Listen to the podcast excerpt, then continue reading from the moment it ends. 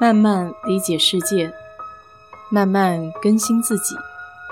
一路人生，要去开心，要去期待，要去热爱。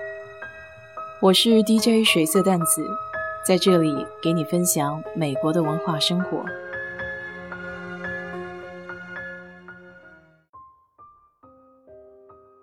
接着上个礼拜人生七年的话题继续说。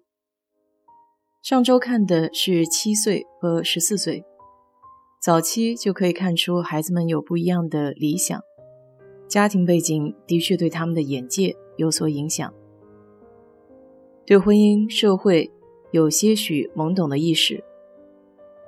从十四岁往后的二十一岁、二十八岁和三十五岁系列，就出现了一些蛮有意思的变化。这个二十年可谓是人生挺关键的阶段。大多数的孩子都接受了基础教育，有几个从十几岁开始辍学踏入社会的。从这些非典型的样本中，可以总结出少有的共性，就是教育的确增加了可选择的机会。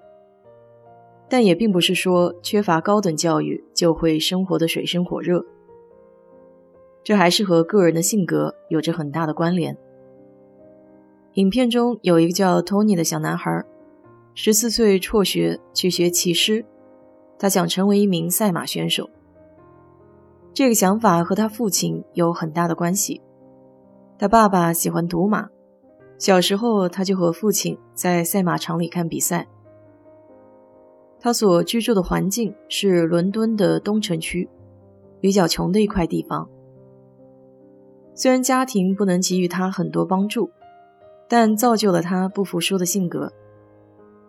虽然穷，可他从来不羡慕别人的生活，因为他拥有紧密和谐的原生家庭。这种亲密关系在他的身上延续了责任和担当二字。影片里采访人问 Tony：“：“ 要是做不了骑手，你想做什么？”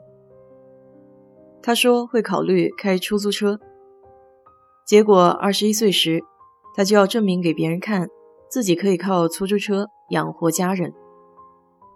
我很喜欢他对于自己的总结，就是在年轻的时候尝试过自己曾经想做的事情，尽管不一定是自己想要的结果，但做过总比没做强。如果说东区的孩子可能是受家庭限制，不能接受高等教育，那这个名叫 Susie 的女生。就完全是自己的选择了。Susie 的家庭条件非常优渥。七岁的时候，采访者问他，将来自己带孩子还是保姆带？他想了一下，说保姆带。十四岁时候变得比较孤僻少言。问他将来想干什么，他说速记打字员。二十一岁时候呈现在镜头前的，是一个手叼香烟。满脸叛逆的女生。原来十四岁那年，父母离异，对于她的影响还是比较大的，以至于十六岁她就不想上学，早早被送到了巴黎的一家秘书学校。毕业后就找了一份简单的工作。三十五岁的时候，在回忆自己十五六的岁月，Susie 是满眼遗憾的。在那么好的年纪，他只是让他从指缝轻易溜走了，用了“虚度”二字来描述。二十多岁遇到了心爱的人，Susie 整个人的状态都产生了极大的变化，脸上充满了笑容，人也变得柔和起来。已经是两个孩子的母亲，为了不让自己孩子虚度光阴，她是尽可能的做到陪伴。不想让他们经历自己所感受的孤单无助，所以说婚姻是第二次重生，不仅对于女生来说，对男生也是一样的。原来在影片里有个男孩子的言论，我是比较不喜欢的。虽然二十一岁的他说，家庭越是优越的人，责任越大，这个理论是好的，可那语气总有一股子傲慢。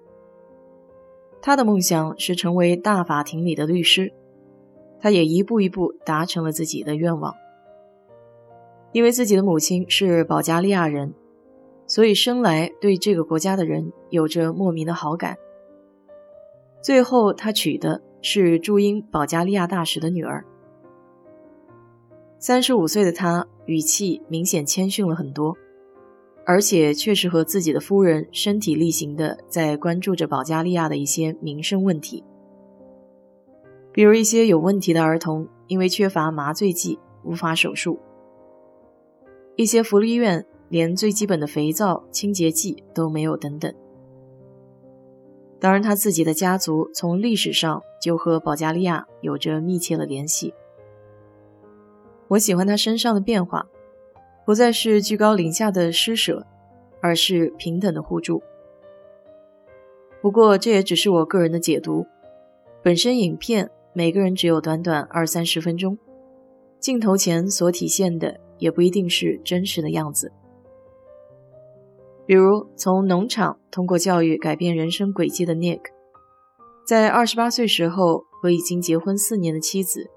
在镜头前描述两个人在婚姻中相处时候的一些困惑，不少人当时看了这段影片，都觉得他们的婚姻肯定不能长久。可到三十五岁的采访，小两口依旧好好的，还有一个儿子。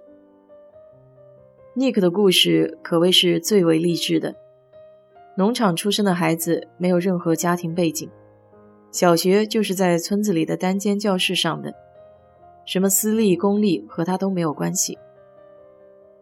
他提到的一点很有意思，就是小时候在农场需要干很多的活，他一定会把活干好、干利索，否则不会休息。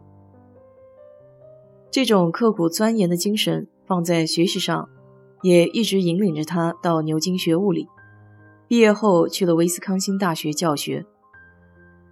三十五岁的他已经是副教授了。从他七岁的谈话中可以感受到他的内驱力很强。他从小就不想待在乡下，想去城里看一看，很有自己的想法。这也让我联想到了自己小时候。不是说我的内驱力强，而是我爸给我灌输了一些思想，在长期的潜移默化影响下，这种思想就转化成了内驱力。比如出国这件事儿。当然，灌输和强迫还是有区别的。